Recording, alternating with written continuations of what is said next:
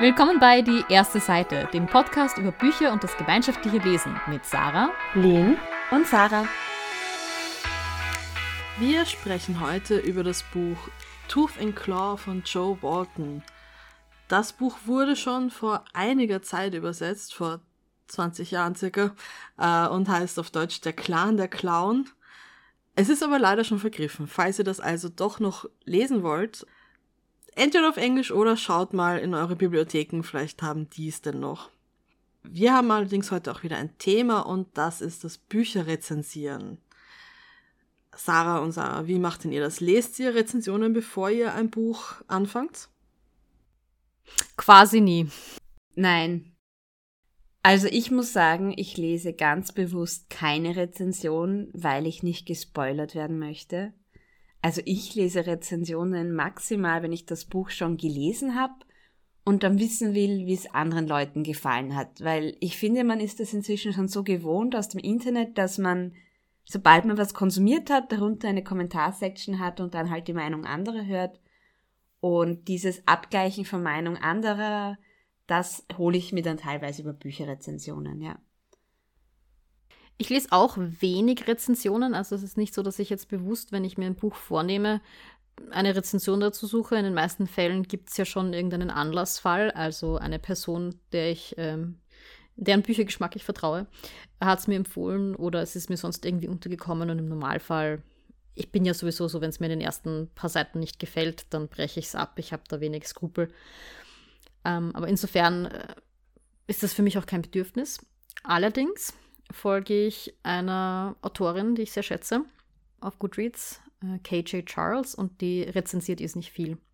Ähm, und zwar ist sie so gemeint, sie bewertet die Bücher nicht, sondern sie rezensiert sie nur. Das heißt, wenn man wissen will, wie ihr das Buch gefallen hat, muss man es tatsächlich lesen. Und das macht die ziemlich gut. Und seitdem waren dann noch wahnsinnig viele Bücher, die sie gelesen hat, ähm, auf meiner Leseliste. In dem Bereich äh, konsumiere ich jetzt doch wieder Rezensionen. Also ich habe das relativ selten, dass ich mir ein Buch quasi aussuche und sage, oh, ich glaube, das möchte ich lesen, ich schaue mir mal an, was da die Rezensionen sind.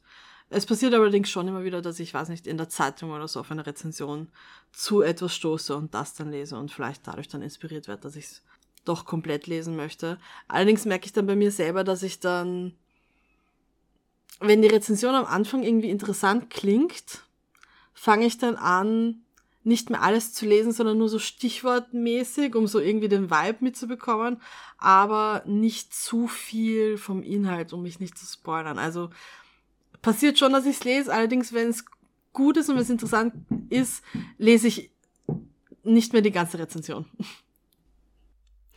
Ja, ich glaube, das ist der Hauptgrund, äh, warum ich auch selten Rezensionen lese. Und wie du sagst, sobald ich mir denke, oh, das klingt gut, scanne ich schon so weit, dass ich sage, ah, da geht es jetzt um den Inhalt, den Absatz überspringe ich zum Beispiel oder so, weil ich eben nicht gespoilt werden möchte.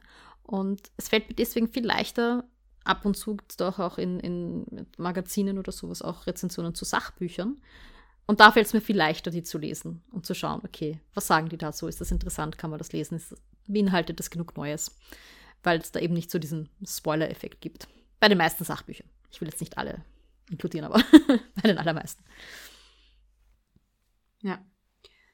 Ähm, was ich schon manchmal lese, sind so ganz kurze Rezensionen auf Bücher-Apps wie Storygraph oder Goodreads. Also wenn ich sehe, da hat jemand nur ganz kurz in drei Zeilen geschrieben, hat mir gefallen, weil oder hat mir nicht gefallen, weil oder da, wie, generell, wie gut hat es mir gefallen, wie waren die Vibes weil gerade wenn es so kurze sind, dann wird eben nicht so viel vom Inhalt verraten oder gar nichts vom Inhalt zu verraten, sondern es ist mehr so ein, okay, ist die Sprache schön, ist die Geschichte gut und mehr will ich ja auch gar nicht wissen. Also ich mag's, wahrscheinlich ist es auch unserer Zeit geschuldet, man ist von Social Media schon gewohnt, alles in sehr kurzen Texten zu bekommen und diese drei Zeilen Rezensionen sind eigentlich auch das, was ich dann tatsächlich, bevor ich ein Buch lese, konsumiere. Und auch wenn ich selber eine Rezension schreibe auf diesen Bücher-Apps, sind das auch nie mehr als drei Sätze bei mir. Also ich habe ein einziges Mal eine längere Rezension geschrieben in einer Bücher-App und das war, weil ich tatsächlich in dem Buch einige Stellen fand, die einfach gar nicht okay sind und ich die Leute davor warnen wollte. Was war das für ein Buch?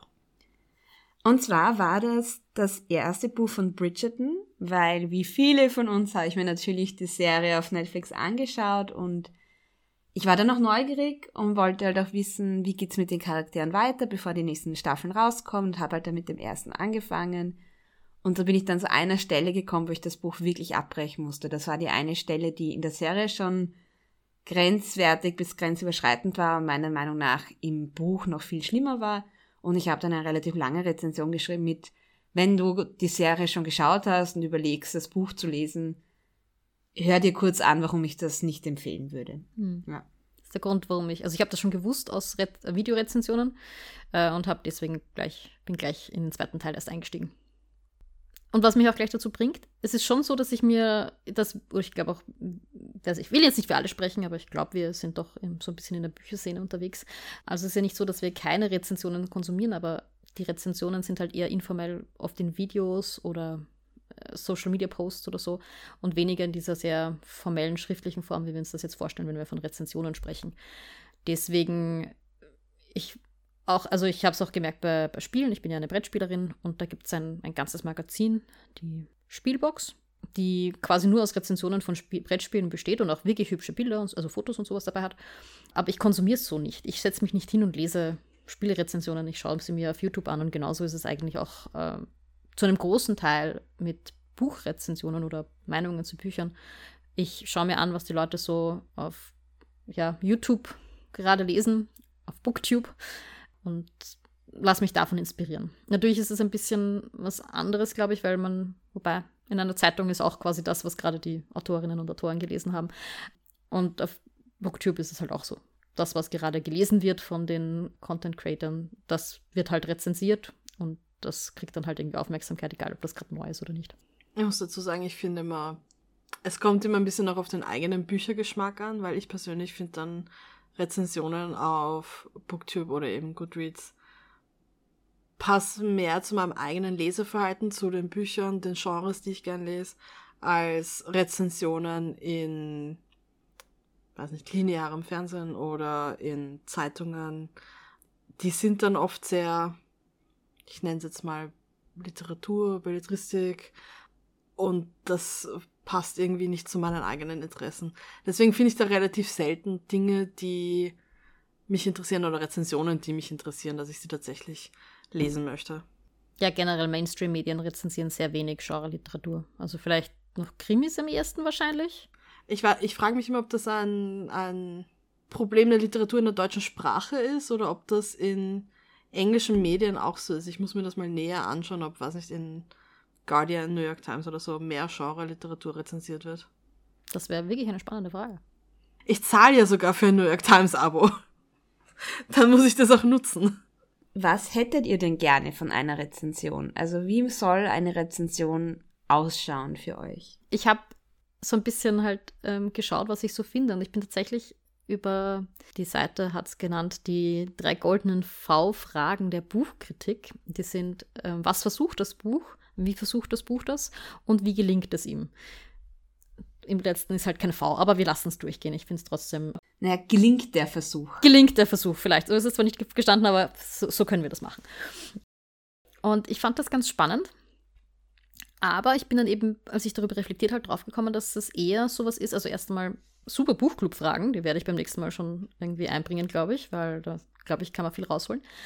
Und eben, ich glaube auch für Buchkritik, unter dem diese Fragen ja betitelt waren, auch gut, wenn man sich wirklich irgendwie auf einem anderen Level einfach. Also es ist für mich was, irgendwie was anderes als eine Rezension. Ich glaube, eine Buchkritik versucht irgendwie ein bisschen objektiver zu sein und eine Rezension ist vielleicht etwas eher subjektiveres. Ich weiß es nicht. Für mich ist da ein bisschen ein Unterschied. Äh, und ich bin draufgekommen, dass ich eigentlich diese drei Sachen hm, nicht brauche. die hätte ich gern, nachdem ich das Buch gelesen habe, eben. Ja, genau. Das ist so was Typisches, das lese ich, nachdem ich es gelesen habe und dann auch nochmal meine Leseerfahrung zu reflektieren. Ja. ja. Stimme ich dir vollkommen zu, weil es eben, glaube ich, auch schon, dazu musst du halt ein bisschen auch Grundlage schaffen, worum geht es in dem Buch. Weil wenn die Frage ist, was versucht das Buch, dann muss man da schon irgendwie spoilern. Insofern fand ich die nicht so hilfreich und ich habe mir dann überlegt, was möchte ich in einer Rezension und ich weiß nicht, ob wir das irgendwann mal in, auf der Uni oder so gemacht haben, aber da war irgendwie auch so der Punkt, eine Rezension ist dann gut, wenn sie nicht nur sagt, sozusagen, wenn sie reflektiert, warum das Buch gefallen hat oder nicht gefallen hat, aufgrund meines eigenen Geschmacks. Und das finde ich mhm. ist nicht wichtig, weil sagen wir jetzt, also viele von den Personen, deren Buchrezensionen, wenn man es jetzt so nennen will, ich lese, kenne ich vielleicht sogar. Also durch Social Media und so sind mir deren Geschmäcker vielleicht geläufig oder ich kenne sie perso persönlich, wie euch zum Beispiel. Aber wenn ich jetzt irgendwo eine Rezension lese oder höre in, auf YouTube oder sowas, dann möchte ich halt wissen, was gefällt dieser Person an dem Buch oder was gefällt dieser Person nicht und wie verhält sich das zu meinem Geschmack. Also die, diese Reflexion, die finde ich total wichtig. Dann, was ich eben, und ich glaube, das ist, da kann ich auf das anschließen, was äh, Len gesagt hat, ich hätte gern klare Absätze, sodass ich, also auch thematisch, so dass mhm. quasi der Inhalt irgendwie in einem Absatz zusammengefasst ist, damit ich den gut überspringen kann. Mhm. Und dann nicht später noch ein Spoiler kommt. Also ich bin immer sehr dankbar, wenn es irgendwie so ein bisschen geordnet ist, auch wenn jetzt nicht Zwischenüberschriften oder sowas ist ja gar nicht notwendig, sondern wenn klar ist, am Anfang ist so ein bisschen eine Einleitung, dann kommt was zum Inhalt und dann kommt wieder so am Schluss nochmal eine genauere Analyse der persönlichen Meinung oder sowas in die Richtung. Und es muss jetzt nicht dieses Format sein, aber dass halt klar ist, was ist die Funktion dieser Absätze und ich kann zu den Punkten springen, die mich interessieren. Auch, dass ich, das geht wahrscheinlich auch einher mit dem, dass die Person reflektiert, warum mir das Buch gefällt und warum nicht, ist mir auch wichtig, dass es irgendwie Kriterien gibt. Das ist jetzt natürlich total subjektiv, weil ich kann nicht alles besprechen, was dieses Buch leistet an Spannungsbogen, Charakteren, Charakterentwicklung, Plot, Worldbuilding, das wird zu viel. Ich kann nicht alles berücksichtigen und mir ist ja sicher auch nicht alles wichtig. Also mir sind sicher gewisse Aspekte persönlich wichtiger als andere. Aber ich möchte eben, dass klar herauskommt, was ist der Person wichtig. Also, dass wenn das irgendwie die Sprache ist, die nicht gut genug oder zu dürftig ist oder wie auch immer, dann soll das auch klar herausgearbeitet werden und nicht untergehen und andere Dinge vorgeschoben werden. Ich glaube, ich bin da ganz bei dir. Ich will nicht so viel über den Inhalt wissen, schon gar nicht irgendwelche Twists und Turns, die am Anfang kommen. Also das würde ich am schrecklichsten finden. Und so dieses, warum hat es der Person, die diese Rezension geschrieben hat, gefallen und warum nicht. Das sind auch die, die ich immer am hilfreichsten finde und am liebsten lese. Insbesondere eben in den Bücher-Apps, ja. ja. Ja, auch so ein bisschen Kontext haben die Personen schon was von der Autorin oder dem Autor gelesen. Also ist es so ein, die anderen haben mir gut gefallen, aber das nicht. Das finde ich zum Beispiel auch total hilfreich, weil dann kann ich sozusagen mhm. sagen, aha, mir hat auch viel von der gefallen, aber offensichtlich ist das das eine Buch, das ich auslassen muss. Ich finde immer auch, dass so eine Hook am Anfang ganz wichtig ist, so wie die Sarah vorhin gesagt hat, äh, bei ihrer budgeten äh, Rezension von wegen, wenn ihr das gesehen habt, äh, aber das Buch noch nicht gelesen habt, dann äh, schaut sich das vielleicht nochmal ganz kurz an, lest das ganz kurz, was ich dazu sagen habe, damit ihr dann nicht in irgendwas reintappt. Ich finde, das zieht einen schon irgendwie rein, dass man interessiert ist. Ich bin ganz bei dir, dass die Kriterien, die man selber hat, irgendwie klar erläutert werden müssen, so wie du gemeint hast, mit der, wenn jemandem die Sprache nicht gut genug ist, ist das vielleicht für mich ein Punkt, der mir weniger wichtig ist, dann kann ich das äh, ignorieren quasi. Aber ich habe auch ganz gerne, wenn ich am Anfang schon quasi so eine Zusammenfassung der Meinung habe. So von wegen, ich fand das gut oder ich fand das schlecht. Einfach im Sinne, dass ich gleich weiß, welche Vibe hat das jetzt. Mit was kann ich jetzt rechnen? Wird das jetzt eine gute Kritik, eine schlechte Kritik? Ähm, damit ich schon vorher weiß, auf was ich mich einlassen kann. Und das ist, glaube ich, auch ein guter Stichpunkt. Ich glaube, was mir auch wichtig wäre, dass das die Rezension ein bisschen vermittelt, welches, welche Vibe hat das Buch. Also auf was lasse ich mich hier ein? Denn ich glaube, falsche Erwartungshaltungen sind ja ganz oft, warum Bücher irgendwie nicht so landen, wie sie landen könnten, wenn man mit einer anderen Erwartungshaltung hineingegangen wäre. Und das haben wir auch schon oft in unseren ähm, Spoiler-Sections besprochen. Und insofern ähm, werden wir vielleicht heute wieder. Who knows? Ähm, ich nicke gerade, ich nicke. insofern fände ich das ganz, also Leuten, denen das klingt, auch vielleicht ein bisschen eine Genre-Einordnung. Also gerade wenn ich jetzt eben da irgendwo scrolle oder irgendeine Zeitung aufschlage und keine Ahnung habe, was das eigentlich ist, dass so ganz am Anfang kurz steht in diesem, ich weiß nicht, Horror-Thriller von wem auch immer, dann weiß ich schon, okay, brauche ich nicht lesen, nächstes. Das und was ich auch schätze, und das ist vielleicht auch, ja, weil ich halt auch viel Genre lese, dass es so ein bisschen auf genrespezifische Dinge eingeht. Also, wie steamy ist eine Romance Novel? Wie gut ist das Worldbuilding bei einem Science-Fiction-Fantasy-Buch? Oder wie viel Techno-Mambo-Jumbo muss ich mir in diesem Seife-Buch antun oder sowas in die Richtung. Gut, das ist wieder was, auf das ich ein bisschen allergisch bin, also vielleicht schreibt das nicht jeder hinein, aber so ein bisschen dieses, dass ich einfach weiß, okay, die Person kennt das Genre und kann mir kommunizieren, was da wichtig ist. ich muss sagen, weil ich, also wenn ich eben ein Buch, ein kurzes Kommentar drunter schreibe, dann weiß ich ja genau, wenn ich eine Romance Novel lese, welche Frage habt ihr. Und zwar die Frage ist, kommen explizite Szenen vor oder nicht? und deshalb schreibe ich das auch immer mal wieder gerne einfach dazu, so mit, nope, diese Story ist sehr vanilla. oder so, ja, ja, ist schon, kann man schon lesen, ja. ja.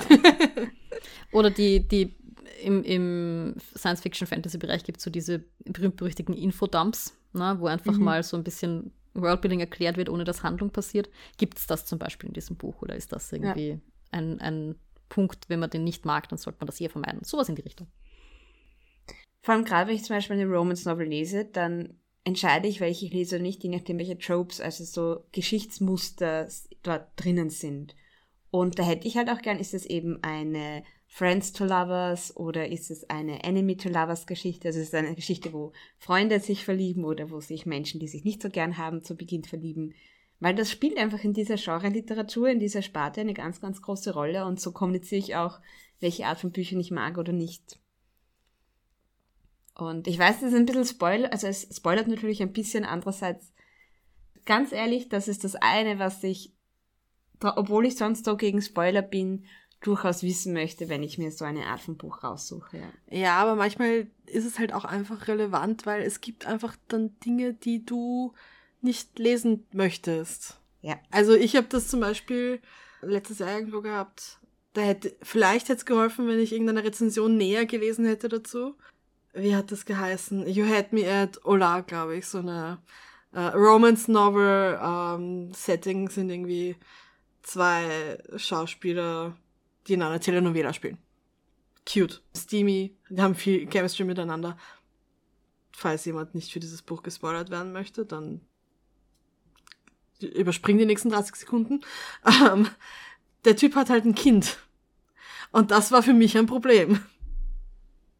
Ich mag halt keine Kinder in meinen Romance Stories. Ich finde, die reißen mich irgendwie raus und das hat mich gestört und äh, da hätte ich mir vielleicht gewünscht, dass ich eine Rezension gelesen hätte, vorher gelesen hätte, wo das drinnen gestanden ist, aber ich glaube, ich habe es auch nachher nie irgendwo gesehen. Genau, das war so unser Take on Rezensionen lesen und selber schreiben. Ich muss sagen, ein Buch, über das ich im Vorfeld keine Rezension gelesen habe, ist eben Tooth and Claw. Das Buch, das wir zu dritt als Buddy Read gelesen haben und das wir in der heutigen Folge auch besprechen wollen. Ich fange da einfach wieder mal mit dem ersten Satz und der ersten Seite an. Wir haben ja schon gehört, es gibt eine deutsche Übersetzung. Ich konnte auf die leider nicht mehr zugreifen, weil sie vergriffen ist und nicht als E-Book vorliegt. Deswegen habe ich mich einmal an einer eigenen Übersetzung probiert. Oder Deep L hat sich an einer eigenen Übersetzung probiert. Und der erste Satz lautet dort: Bon Agornin krümmte sich auf seinem Sterbebett und schlug mit den Flügeln, als ob er in seinem alten Körper zu seinem neuen Leben fliegen würde. Und das ist das Setting, das wir treffen wir wissen vermutlich vom Cover, aber es ist äh, mit Flügeln und so, glaube ich, schon in diesem ersten Satz klar, dass es hier nicht um einen Menschen geht, sondern um einen Drachen. Und der liegt auf seinem Sterbebett. Wird dann kurz die Familie umrissen. Also er hat zwei Töchter und zwei Söhne. Einer von diesen Söhnen ist ein Pastor und der sozusagen ja, also die Ärzte haben ihn schon, haben schon erklärt, das geht jetzt zu Ende und äh, er kommt jetzt, um sozusagen den letzten Ritus irgendwie mit ihm zu machen. Ich glaube, das ist so ungefähr das, was uns erwartet und umreißt schon zumindest, dass es um Drachen geht. Also das erfährt man auf der ersten Seite. Es ist auch am Cover, ja, Tooth and Claw. Es ist, es ist nicht sehr subtil. Also es geht um Drachen, das sollte man vielleicht wissen. Und dann ist halt die nächste Frage gleich. Wem würden wir dieses Buch über Drachen empfehlen? Also Full Disclosure für alle Hörerinnen und Hörer. Ich habe, ich glaube, vier Kapitel von diesem Buch gelesen. Ich weiß nicht, wem ich es empfehlen würde. Ich finde, für jemanden, der mal was anderes lesen möchte, der mal Lust auf was Neues hat, auch Lust auf etwas, was nicht zu lange ist und was auch für sich steht, also wo ich mich jetzt nicht auf eine Trilogie einlasse. Auch ein Buch, das einen gewissen Witz hat, das ein bisschen so soziale Kommentare enthält. Ja, und man sieht eh auch gleich auf der ersten Seite, es, geht zwar um einen sterbenden Drachen, aber es gibt dort auch Ärzte, Ärztinnen, und das weist schon darauf hin, dass es eben eine, ein ja, sehr eigenes Buch wird, sage ich jetzt einmal. Ja, ich finde, das ist ein Buch, das man einfach so zwischendurch mal lesen kann. Also man muss schon ein bisschen mitdenken und so weiter, aber das kann man einfach so mal wenn man gerade nicht weiß, was man sonst lesen möchte, lesen, finde ich. Ich finde es sprachlich gut gelungen. Ähm, also mir hat sprachlich gut gefallen, äh, passt gut in dieses Setting, das die Autorin hier versucht zu entwerfen. Und eben dieses Gedankenexperiment von diesen Drachen in dieser sehr, in dieser sehr untypischen Welt. Das fand ich sehr spannend. Und was damit gemacht wird, ja, also wem das irgendwie ein Anreiz ist. Wir wollen hier nicht so viel verraten. Es ist in Wirklichkeit auf dem Cover schon irgendwie ein Spoiler, der aber eine falsche Erwartungshaltung schafft. Ein bisschen. Ich würde es nicht empfehlen, Leuten, die gerne Bücher lesen, wo Drachen irgendwie ultimativ stark sind und irgendwelche Reittiere vielleicht, vielleicht auch nicht. Also sowas ist es halt nicht. Ja. Sagen wir es vielleicht so, wir machen ja auch immer ein Foto vom Buch für Instagram und inszenieren das irgendwie. Und dieses Mal ist es eine Bleistiftzeichnung von einem Drachen, die wir schon in der Schublade liegen hatten. Aber wir haben den Drachen noch einen Hut aufgesetzt. Und ich finde, das beschreibt recht gut, um was es dann im Buch geht. Yes. Also es ist wirklich so ein bisschen, ja, ein bisschen abstrus, dadurch auch ganz spannend. Wie gesagt, den Satz auf dem Cover lest nicht oder stellt euch darauf ein, dass es das nicht sein wird. Mich es auch so ein bisschen vom Tempo her, vom Sprachwitz an A Wizard's Guide to Defensive Baking erinnert, das wir in der letzten Folge besprochen haben. Das ging so weit, dass ich dann gedacht habe, das hat die gleiche Autorin geschrieben und habe dann angefangen, Vergleiche zu ziehen, was irgendwie in beiden Büchern ähnlich ist. Genau. Ja, es ist wirklich schwierig, spoilerfrei das Buch zu empfehlen. Ja, wirklich. Lest mal rein. Ich hätte gesagt, lese einfach mal rein in die ersten paar Seiten schauen, ob es dir gefallen Ich glaube auch. Wenn man da die Leseprobe liest, weiß man nachher, ob einen das interessiert oder nicht. Ich würde sagen, wir gehen jetzt in die Spoiler-Section, weil ich bin schon urgespannt, worum es in dem Buch dann tatsächlich ging. Genau, also alle, die nicht gespoilert werden wollen, drehen jetzt bitte ab. Falls du nie vorhast, das Buch zu lesen, dann hör einfach weiter, weil wir werden eh wieder kurz zusammenfassen, um was es geht. Ansonsten, wir fangen jetzt zu spoilern an. So, und zwar, wie wir ja schon gehört haben, stirbt am Anfang dieser Drache und seine Kinder sind anwesend. Das ist der Pen, der Pastor, die ältere Schwester Berend mit ihrem Mann da Davarak die beiden jüngeren Schwestern Hanna und Selendra und der unverheiratete Sohn Avan. Und wenn ein Drache stirbt in dieser Welt, dann wird nicht nur sein gesammelter Goldberg aufgeteilt auf seine Erbinnen, sondern auch sein Fleisch. Weil, wenn Drachen andere Drachen essen, dann wachsen sie, weil Drachenfleisch magisch ist. Und der Davarak, eben der Schwager, isst mehr vom Drachen, vom Vater, als die anderen meinen, dass ihm zugestanden wären. Das ist so dieser Ausgangskonflikt. Und was dann noch passiert ist, dass die Selendra wird von einem anderen Pastor etwas bedrängt, der will ihr einen Heiratsantrag machen, kommt ihr ein bisschen zu nahe und sie weist den ab. Aber in dieser Welt der Drachen, wenn eine Drachenfrau einen Drachenmann zu nahe kommt, da verfärben sich ihre Schuppen pink, das heißt, man sieht, dass sie quasi keine Jungfrau mehr ist oder wie auch immer man das nennen möchte. Und im Endeffekt müsste sie dann diesen grauslichen Pastor heiraten. Aber Gott sei Dank hat ihre Bedienstete eine Idee und gibt ihr einen Trank, der ihre Schuppen wieder Gold oder Bronze, glaube ich, macht.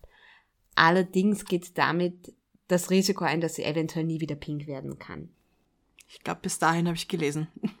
Okay, und dann geht's so weiter, dass hier teilt sich die Geschichte so ein bisschen auf. Die Selendra geht zu Pen und seiner Frau, zu Felin. Berend und Avarak nehmen die Hanya mit auf ihr Anwesen. Der Avan geht halt zurück in die Stadt. Und dann läuft halt die Geschichte so ein bisschen parallel. Ich werde sie einfach äh, so ein bisschen aufdröseln.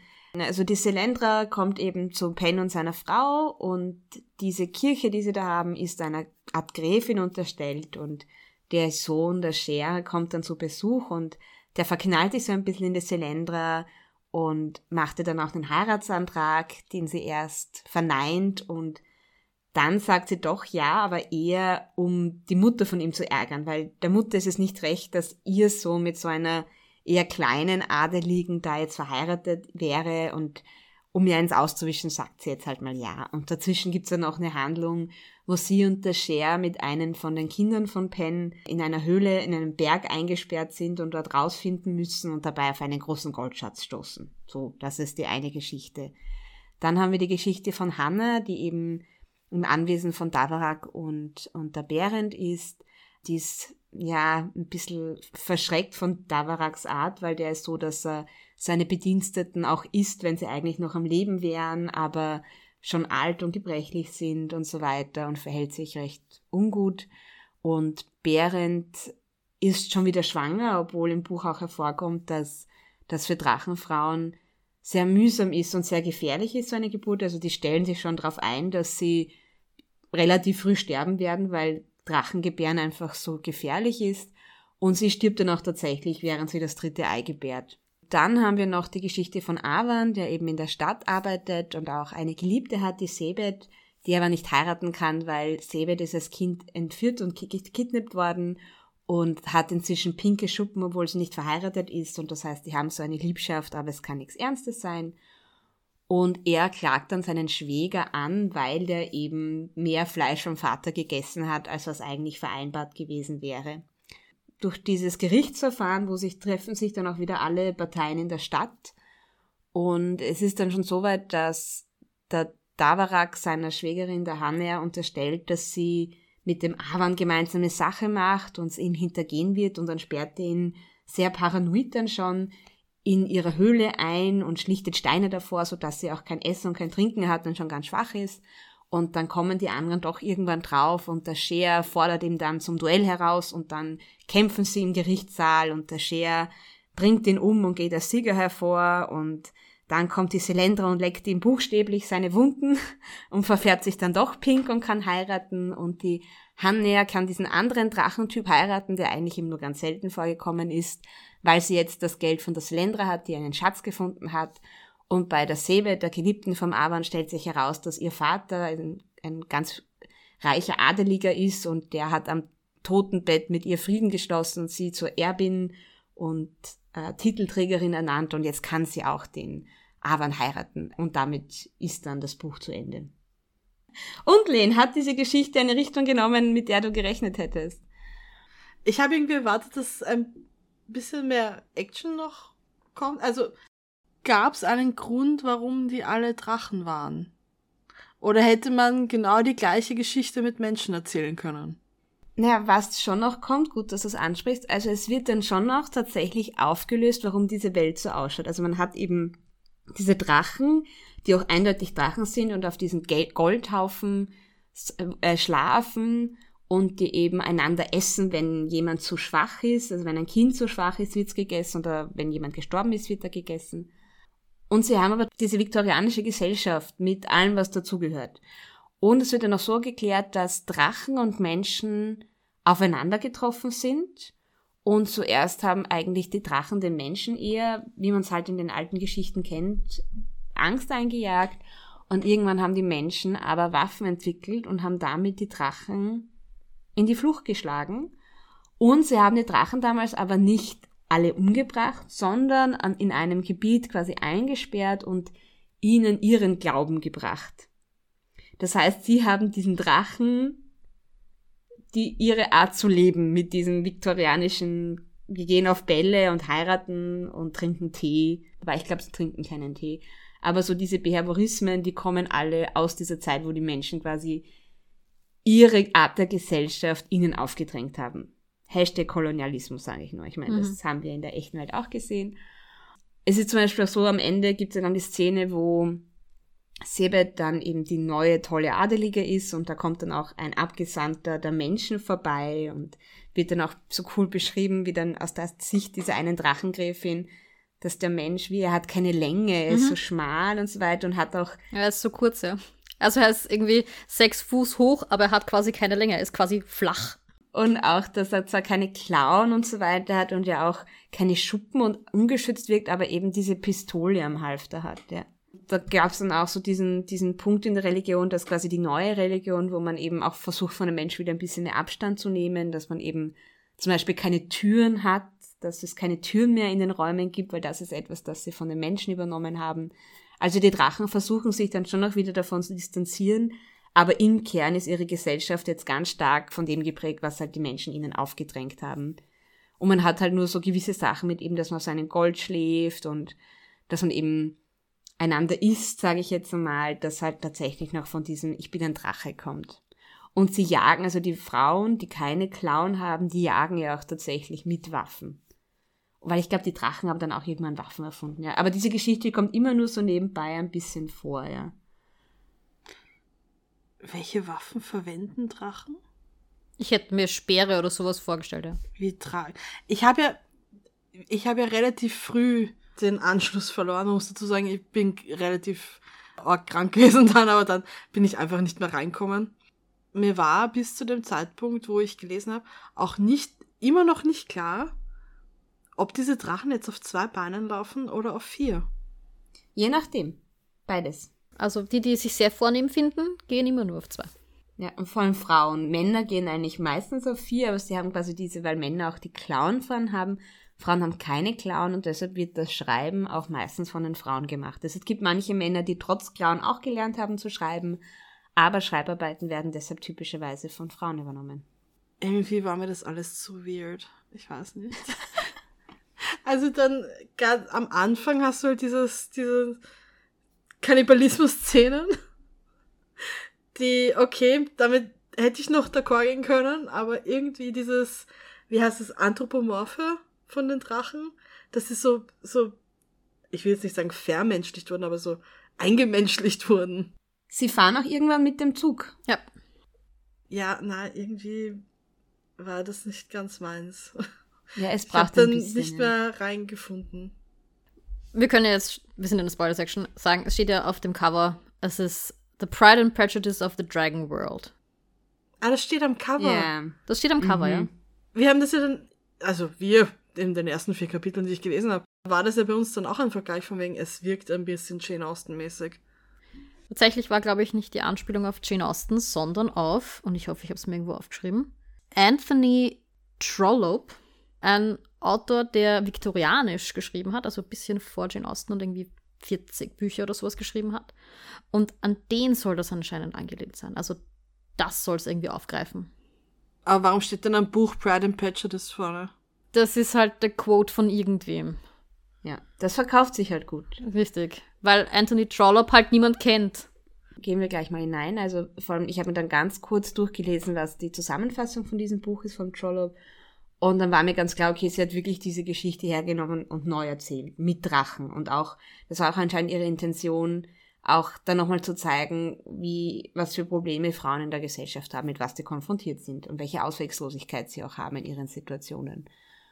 Und da steht jetzt aber, das ist der Stolz und Vorurteil der Drachenwelt drauf. Und ich meine, wenn nur Jane Austen der Drachenwelt draufgestanden wären, okay. Aber da wären wir mit diesen falschen Erwartungshaltungen. Ich dachte, dass die Liebesgeschichten eine viel, viel größere Rolle spielen würden. Und, da sind wir jetzt auch bei, wieder bei diesen Tropes, Stolz und Vorurteil ist halt eine der bekanntesten Enemy to Lovers Geschichten. Also die finden sich am Anfang beide nicht so gut und dann erst im Laufe des Buchs kommen, kommen sie drauf, dass sie sich doch gut finden. So. Und ich habe die ganze Zeit mit so einer Geschichte gerechnet und die kam einfach nie. Also es gibt schon so, dass die halt dann Heiratsanträge kriegen und heiraten und auch ganz happy sind. Aber es ist jetzt nicht so diese Liebesgeschichte im Vordergrund, wenn ich, wie ich es erwarten würde, wenn ich höre, es ist der Stolz und Vorteil der Drachenwelt. Muss gestehen, ich bin kein so ein großer Jane Austen. Also ich liebe die Jane Austen-Filme, aber ich habe in die Bücher nicht so reingefunden. Ich war mit der Erwartungshaltung ganz zufrieden. aber ich glaube, wie gesagt, für Jane Austen-Fans ist es wahrscheinlich ein bisschen ist es ein bisschen daneben. Für jemand, der sich nur vorstellen kann, was Jane Austen ist, ist es vielleicht eine ganz, also jemand, der es noch nicht gelesen hat, könnte ich mir durchaus vorstellen, dass diese Erwartungshaltung funktioniert.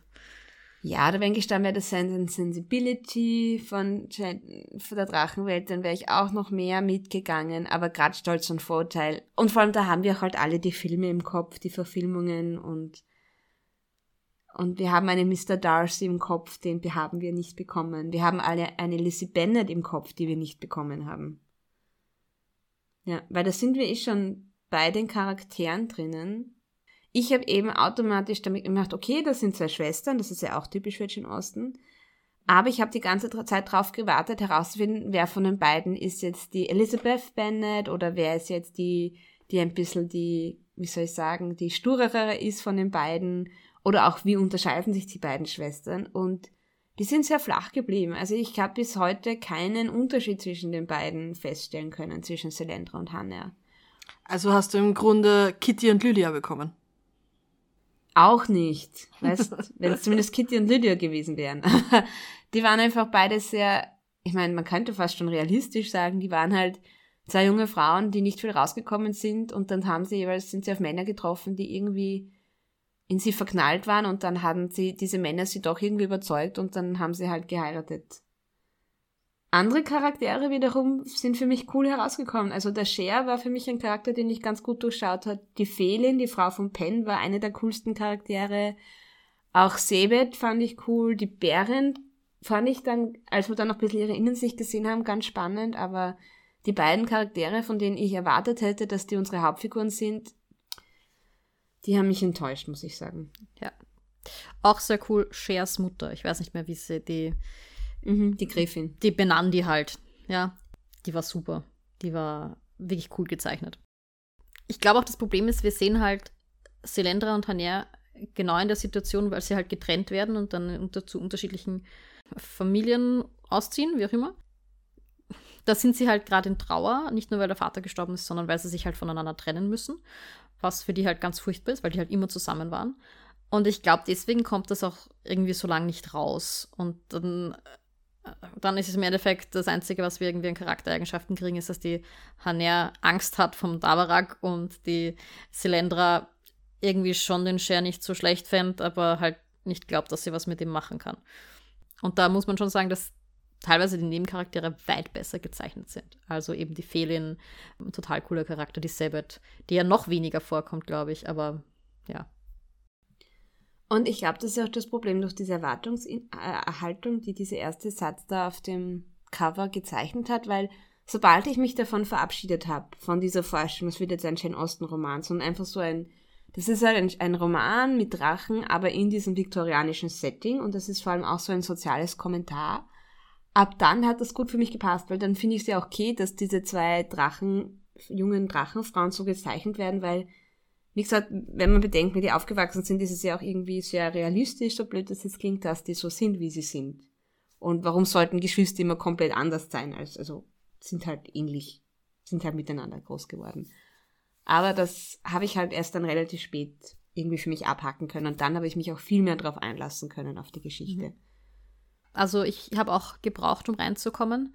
Für dich war dieses, also für mich war dieses Kannibalismus-Ding auch irgendwie etwas, das zum Teil schon recht grauslich war. Ja, vor allem wie sie das Kind Genau, ja. Also es wird dann ja, also es gibt diese, diese grünen Drachen, die quasi als krank oder schwächlich be betrachtet werden und die überleben quasi nicht lang, die werden halt irgendwann gefressen. Und das ist halt, da geht es dann halt um Kinder und also die Bären, die ist dann ihr eigenes Kind, weil sie ihr neuen, neues Nest quasi brütet und dann essen sie aber auch halt von den Farmern zwei Kinder und die wollen das aber nicht, also während dass die Adeligen quasi irgendwie so ein bisschen halt akzeptieren als etwas, das gehört dazu, ist halt das Fußvolk sozusagen dann nicht so der Meinung. Und die machen einen ziemlichen Terz und das, das fand ich echt hart.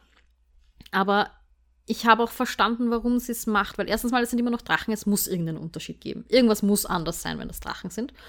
Und ich fand halt auch dieses, die, die, diese Gesellschaftsschichten und die Adeligen, die das Fußvolk so arg unterdrücken, einfach durch Todesangst, ja. Und auch die Dienerschaft vom Dabarak, die ja wissen, okay, sie könnten da jederzeit gefressen werden oder wenn sie zu alt werden, werden sie gefressen, machen da trotzdem mit, vor allem weil sie halt wissen, dass ihre Familien dann zumindest sicher sind. Weil die Familien von den Dienern, die werden dann halt nicht so arg aussortiert wie andere Familien. Und ich finde, das war schon total spannendes Social Commentary. Voll, vor allem auch so dieses, es werden ja die Dienerschaft, denen werden die Flügel gebunden.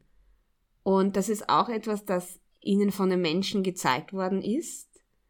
Und eigentlich sind die Menschen die gemeinsamen Feinde und stattdessen tun sie ihrer eigenen Bevölkerung so etwas Schreckliches an. Also, dass die nicht gegen die Menschen aufgebären, sondern dass sie sich gegenseitig untereinander unterdrücken, ja. Das ist urfurchtbar.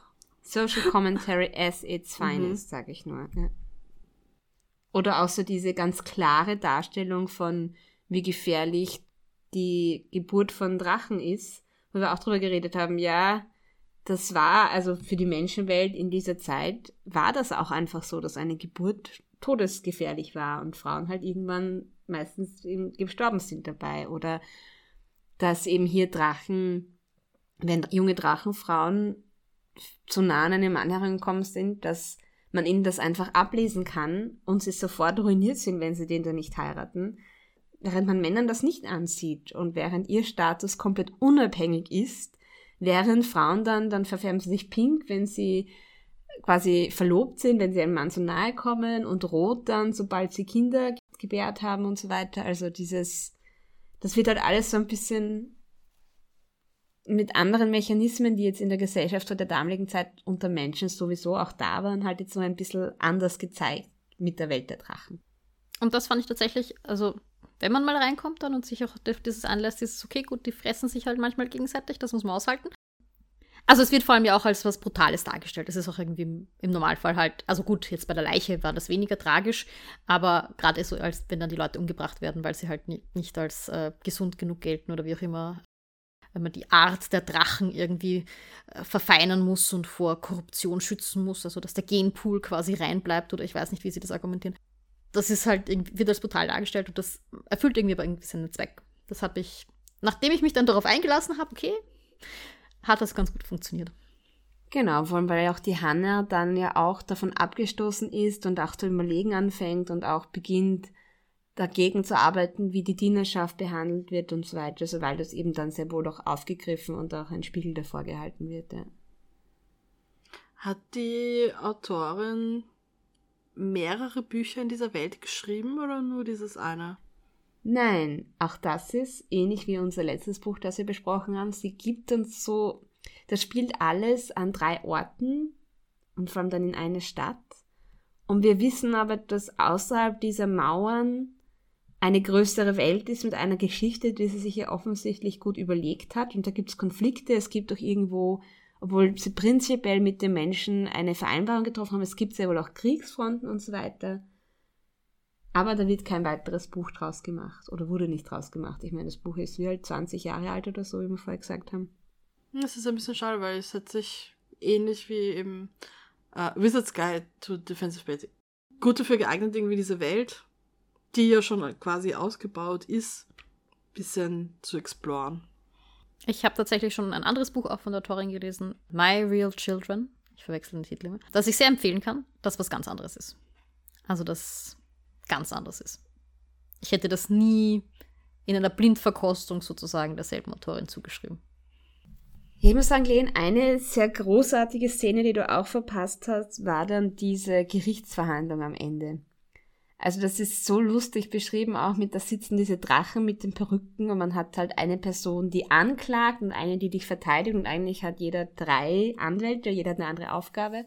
Und der Avan kann sich halt nur einen leisten und der hat deshalb dann drei Perücken und je nachdem, welche Rolle er gerade erfüllt, setzt er sich eine andere Perücke auf und es ist sehr süß. Und auch so schreiben, ja, so eine Gerichtsverhandlung ist wie ein Theater, da gibt's auch gewisse Rollen, die wir halt spielen und gewisse Floskeln, die fallen und es war wirklich wirklich herrlich zu lesen, muss ich sagen. Aber hat das ja. zum Ton vom Buch gepasst? Weil irgendwie so, wie du es jetzt beschreibst, äh, mhm. mit diesen drei Perücken und der muss sich da immer die aufsetzen, die gerade zu der Rolle passt. Ja. Äh, es klingt fast schon ein bisschen Slapstick-Comedy-mäßig. Ein bisschen sehr abstrus und sehr strange und ich hatte auch den Eindruck am Anfang vom Buch, dass es abstrus und strange ist, aber nicht vom Ton des Buches her, sondern einfach vom, von, von der Ausgangsprämisse her. Wir sehen es quasi nicht, also nicht, es wird nicht sehr stark beschrieben, wie er das macht, sondern der Anwalt erklärt es dem Avan, der halt das erste Mal bei Gericht ist und das am Anfang auch so den vollen Respekt hat und so, oh Gott, er ist jetzt bei Gericht. Und erklärt ihm das ein bisschen und damit halt auch den Leserinnen und Lesern. Er sagt dann halt, also wir lassen uns jetzt nicht einschüchtern, dass der andere da drei Anwälte hat, die, die quasi diese Rollen unter sich aufteilen können, sondern wenn es mir gut passt, werde ich halt mal vielleicht mit einer Perücke ein bisschen, werde ich sozusagen, werde ich stolpern mit der Perücke oder wie auch immer, oder wird mir die aus der Hand fallen.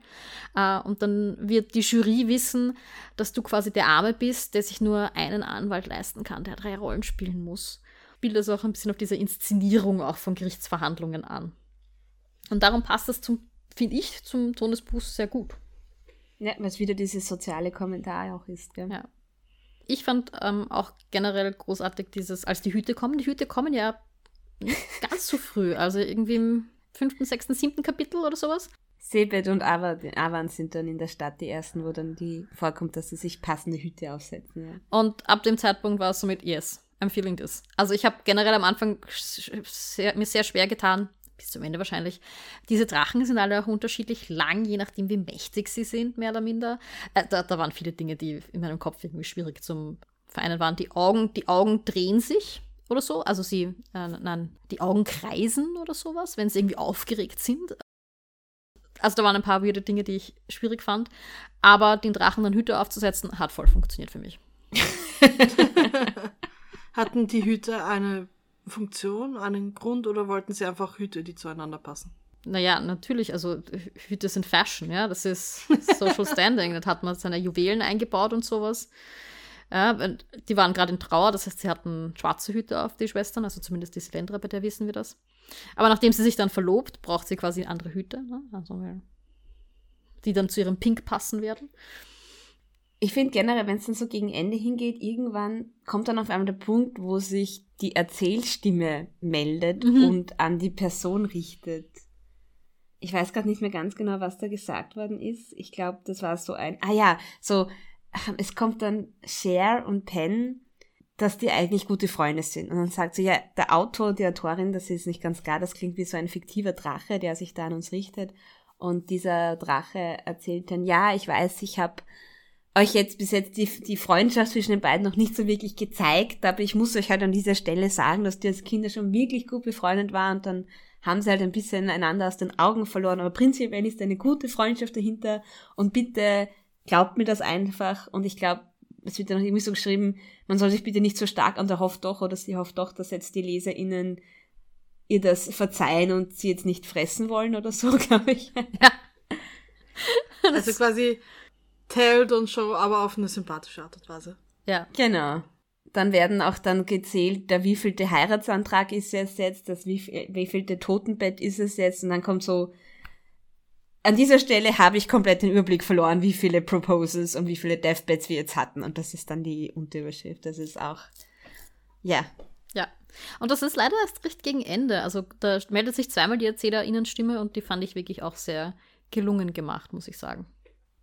Und ich finde, die hätte sich ruhig früher, früher melden können, oder? Also ich glaube, wenn die von Anfang an dabei gewesen wäre, hätte ich auch klarer verstanden, oder okay, da ist jetzt nicht im Vordergrund diese eine, die, Selendra trifft jetzt auf einen Typen und dann findet sie ganz schrecklich und dann verlieben sie sich doch ineinander, sondern dass der Fokus eben auf diesem sozialen Kommentar ist. Und das hätte, glaube ich, dieses Einsetzen der Erzählstämme schon früher ein bisschen klarer gemacht. Ja.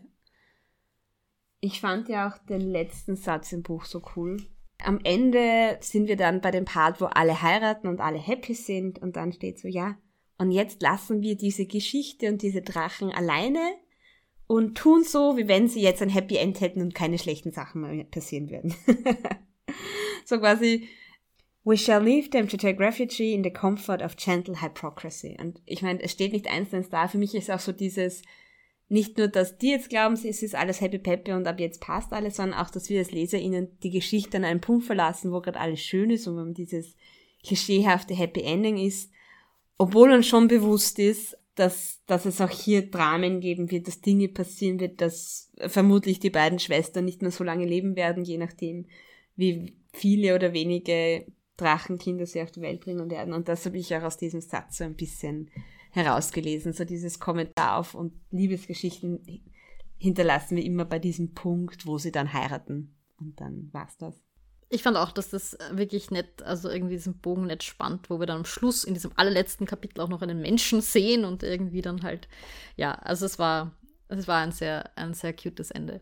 Und was mir noch eingefallen ist, ich hatte am Anfang irgendwie das Gefühl, ich bin nicht so reingekommen. Also es war irgendwie, ich war nicht invested, also meine, meine emotionale Einbindung war irgendwie nicht gegeben und ich lese halt Bücher hauptsächlich darum. Also ich habe gern irgendwie so ein, oh, ich will wissen, wie es weitergeht und ich möchte ein bisschen mitfiebern.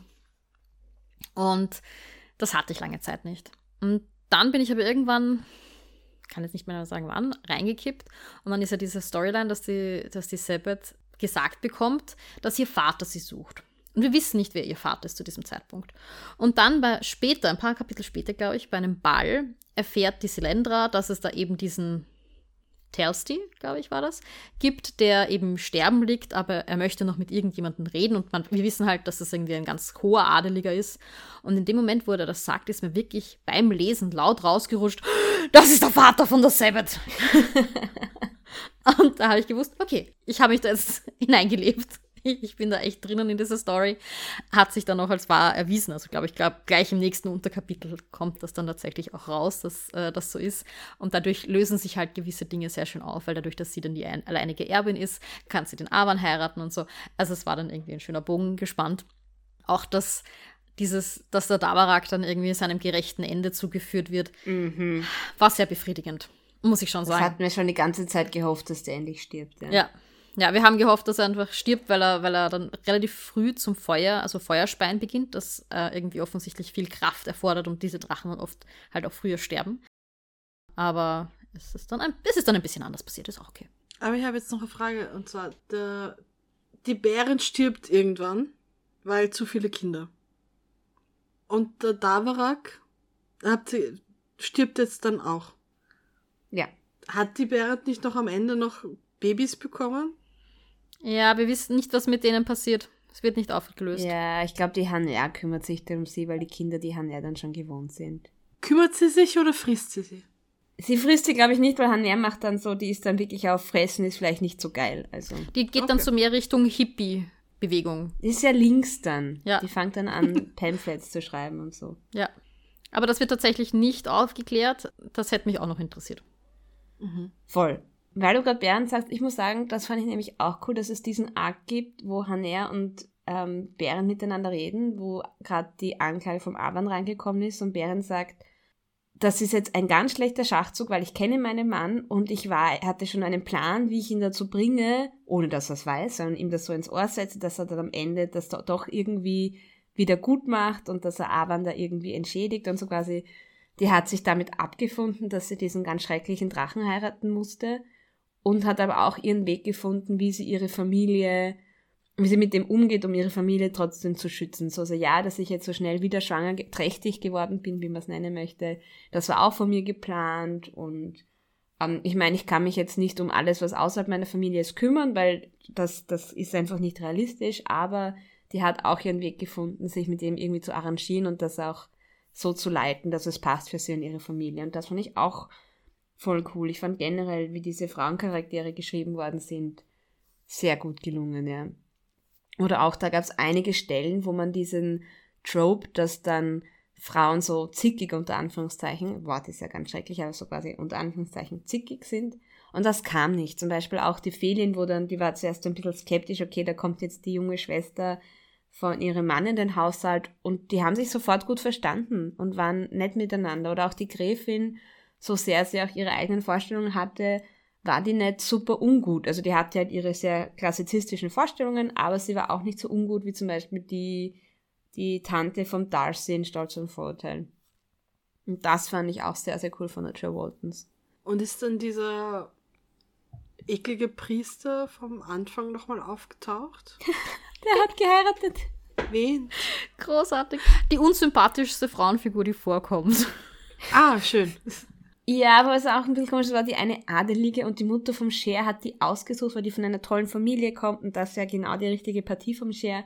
Und die ist dann so sehr eisig beschrieben worden. Also sie lacht auch nie und, und die passt gar nicht zu ihm. Und die trifft dann am Ende auf dem Feld, auf diesen Pastor da.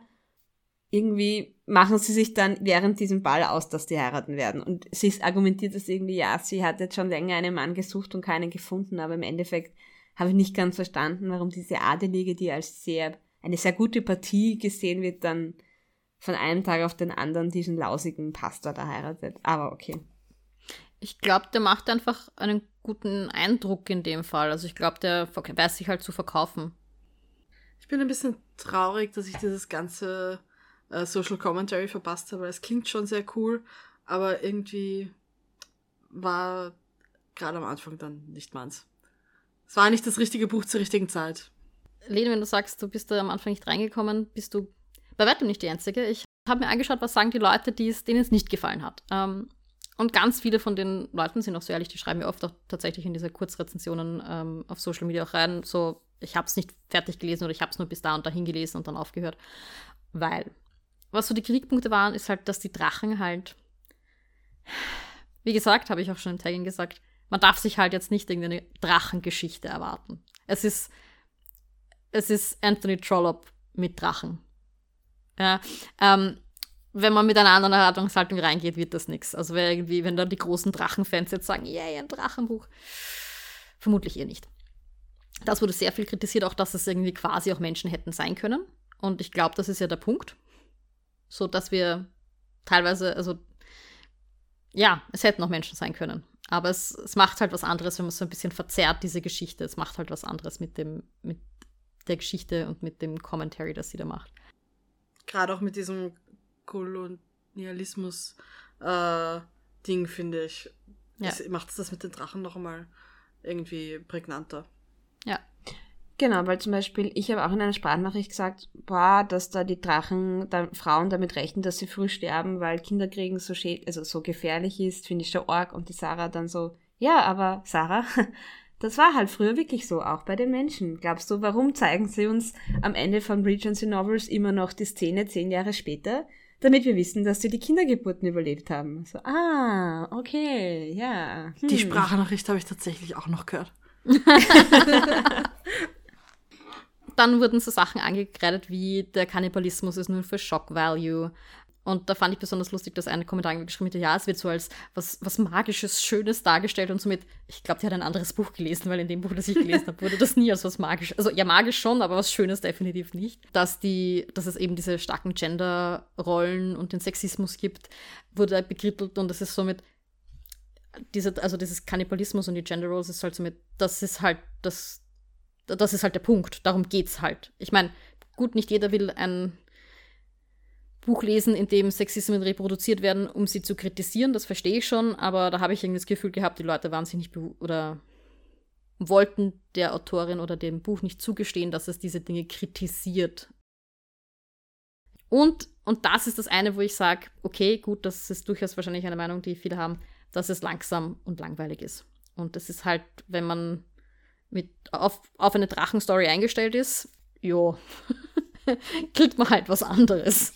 Ja, deshalb wirklich schwierig, das spoilerfrei jemanden zu empfehlen. Außer zu sagen, lies das, das könnte, glaube ich, gefallen. Lass dich drauf ein. Legst nach den ersten zwei Kapiteln ein paar Tage weg, stell dich drauf ein, komm wieder darauf zurück. Und denk dran, es ist nicht Jane Austen, es ist, wie heißt der Typ? Anthony Trollope.